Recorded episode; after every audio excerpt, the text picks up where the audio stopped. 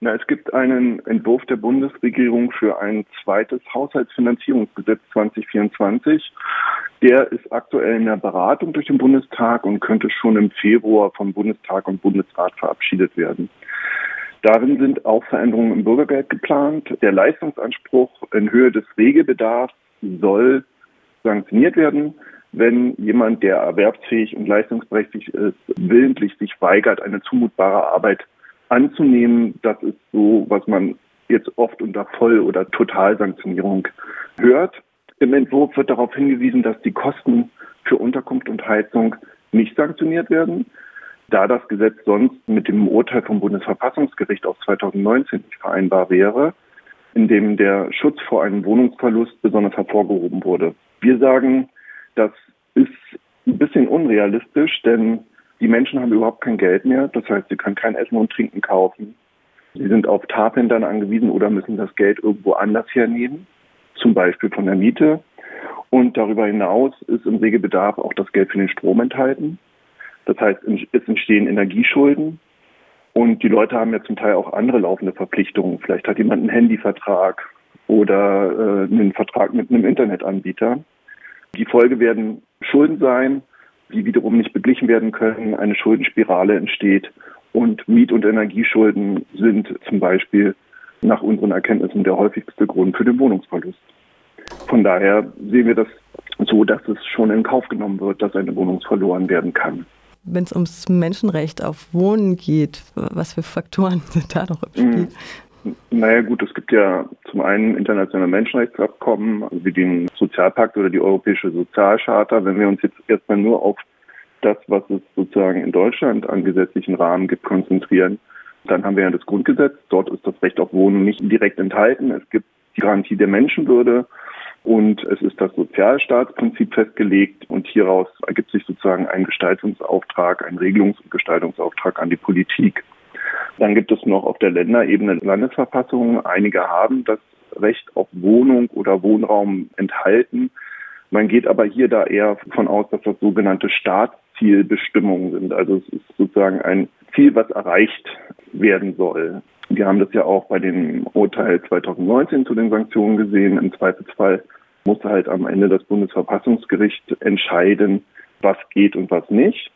Das ist ja auch ein bisschen der Anlass für das Gesetz gewesen. Man hat ja dort gesagt, dass wenn die menschenwürdige Existenz tatsächlich und unmittelbar durch ein Einkommen selbst gesichert werden kann, dann dürfen sogar über diese 30 Prozent, das ist ja das, was die meisten kennen, dass man nur noch 30 Prozent kürzen darf, gekürzt werden.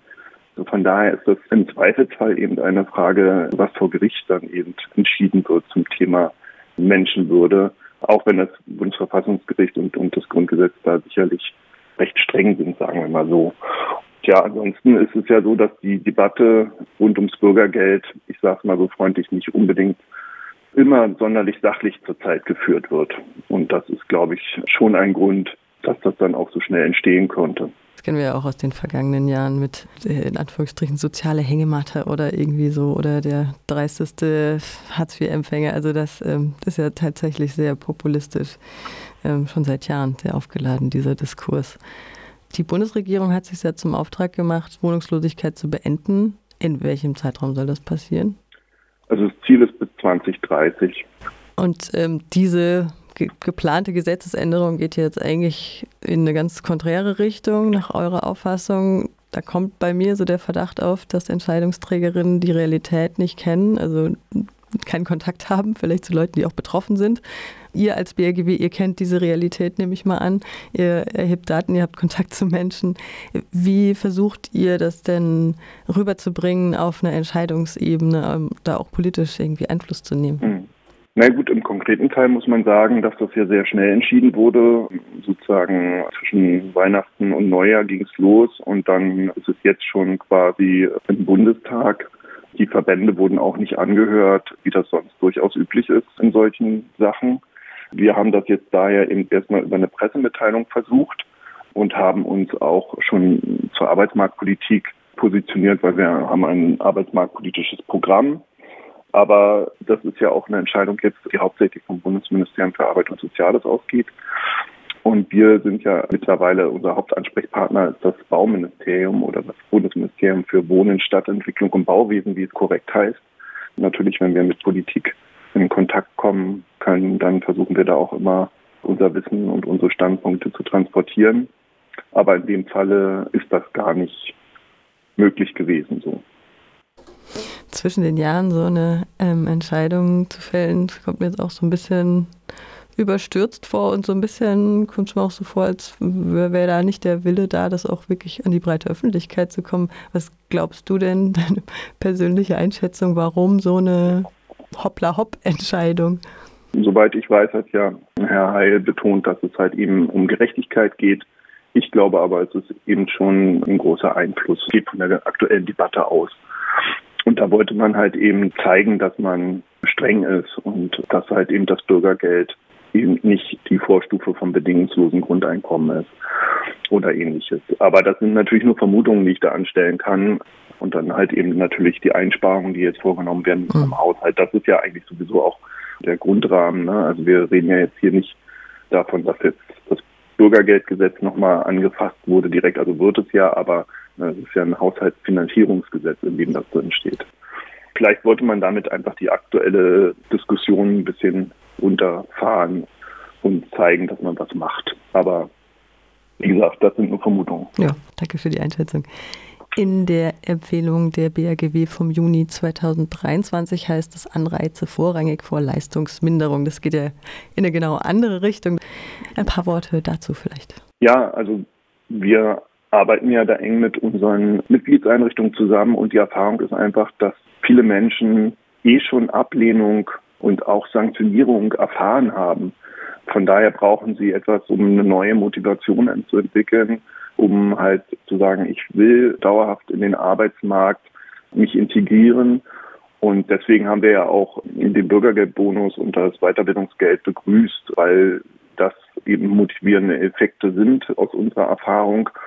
Und zudem gibt es auch erste wissenschaftliche Erkenntnisse, dass Sanktionen oder Leistungsminderungen, wie es ja jetzt auch heißt, nicht motivierend wirken, allenfalls in Jobs oder Beschäftigungsverhältnisse führen, die nicht so gute Rahmenbedingungen haben und auch nicht langfristig halten, sondern dass die halt eben eher gegenteilig wirken, die Leute lähmen oder sogar krank machen. Und von daher vertreten wir die Auffassung, dass eben auch die Menschenwürde im Zentrum sein sollte der Arbeitsmarktpolitik. Das ist deswegen für uns wichtig.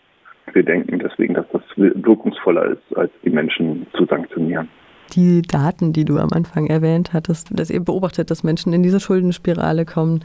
Wie habt ihr die denn erhoben? Das nennt sich Daten zur Wohnungslosigkeit, DZW. Das ist ein System, wo wir selber Daten erheben bei Einrichtungen, die sich daran beteiligen. Das sind auch gar nicht so wenige Einrichtungen, das sind über 200 und auch eine hohe Anzahl an Datensätzen.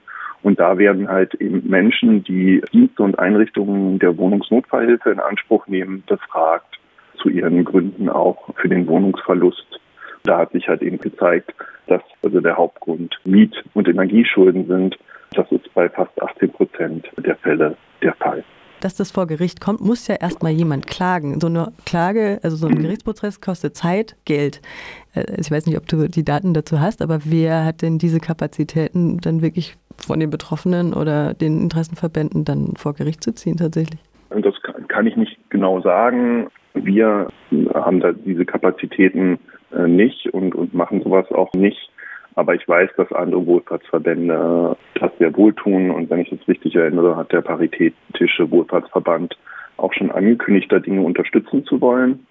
Aber das ist ja halt eben auch einer der Gründe. Ne? Also Sanktionen auch in der Vergangenheit treffen häufig Menschen, die in ihrer aktuellen Situation eben nicht in der Lage sind, die Aufträge des Jobcenters zu erfüllen und auch gar nicht in der Lage sind, sich gegen Sanktionen zu wehren. Und das macht es ja umso schlimmer dann. Ne? Also dass das eben Menschen trifft, die vielleicht sogar eine Depression haben oder ähnliches und sich nicht kümmern können und sich nicht wissentlich sozusagen verweigern, sondern sich eben nicht kümmern können. Da wird es ja dann wahrscheinlich auch nochmal darum gehen, da zu spezifizieren und eine bedarfsgerechte äh, Leistung einfach zu gestalten. Wir haben hier auch schon vor einer Weile das Konzept des Housing First besprochen. Also jeder Mensch bekommt einfach erstmal eine Wohnung und dann kann man sich um die anderen, äh, wie man so schön sagt, in Anführungsstrichen multiplen Problemlagen, die ja oft bestehen bei Wohnungslosen kümmern. Ich habe gehört, dass einige Kommunen das auch schon mit Erfolg umsetzen. Gibt es da Erfahrungswerte? Ja, ja, klar. Also da gibt es Erfahrungswerte. Wie du schon sagst, sind ja oft Modellprojekte, oft dann halt eben nicht mit so einer hohen Anzahl an Plätzen. Aber viele von denen sind auch wissenschaftlich begleitet worden und es zeigt sich eigentlich, dass das gut funktioniert und dass das ein guter Ansatz ist. Uns ist es immer nur wichtig in der Sache, dass, also es braucht gute Methoden natürlich, um Menschen in eine eigene Wohnung zu bringen und das sollte immer das Ziel sein. Aber vor allen Dingen die Voraussetzung dafür ist ausreichend bezahlbarer Wohnraum. Und egal wie gut die Methode ist und funktioniert, wenn es den nicht gibt, wird das nicht funktionieren. Und natürlich, was auch ganz wichtig uns immer ist, dass man die Prävention nicht aus dem Blick verliert. Also viel wichtiger wäre ja zu verhindern, dass Menschen ihre Wohnung verlieren, als dann einen super Ansatz zu haben, wie sie wieder in den Wohnraum kommen. Und das muss man halt eben immer mit bedenken. Das ist manchmal in der aktuellen Debatte um Housing First so unser Eindruck nicht immer ganz klar. Jede Methode, jeder Ansatz braucht, braucht bezahlbaren Wohnraum, um erfolgreich zu sein. Wie geht es denn jetzt bei der BRGW, bei der Bundesarbeitsgemeinschaft Wohnungslosenhilfe in dem Fall weiter? Was sind deine Wünsche vielleicht, Ausblicke? Ja gut, wenn das jetzt so kommt, dann muss man halt eben abwarten, was passiert. Wie setzen äh, die Jobcenter das um? Was landet eben vor Gericht und vielleicht sogar vom äh, Bundesverfassungsgericht am Ende? Das kann man dann erstmal leider, glaube ich, nur beobachten. Wir werden aber auch nochmal uns ein Stück weit damit beschäftigen, was wir für wichtig und gut halten, was gute Förderinstrumente wären und sind, auch vielleicht aus dem aktuell bestehenden, also wo unsere Einrichtungen gute Erfahrungen mitgemacht haben und wollen das eben nochmal stärker in den Vordergrund bringen. Also generell braucht es ja in dem Bereich auch eine, eine verlässliche Finanzierung. Die Kürzungen wurden ja jetzt eigentlich wieder zurückgenommen in dem Bereich, aber nichtsdestotrotz ist es halt oft ähm, so ein bisschen so ein Hin und Her. Dann wird wieder mit Kürzungen gedroht, dann kommen sie jetzt halt eben doch nicht, dass man da halt einfach ein bisschen mehr Verlässlichkeit einfordert. Ja, weil es braucht eben auch eine langfristige Planungsmöglichkeit und Unterstützung, gerade für Leute, die lange aus dem Arbeitsleben raus sind. Die brauchen einfach verlässliche Unterstützungsstrukturen und eine langfristige Perspektive, um sich da wieder integrieren zu können.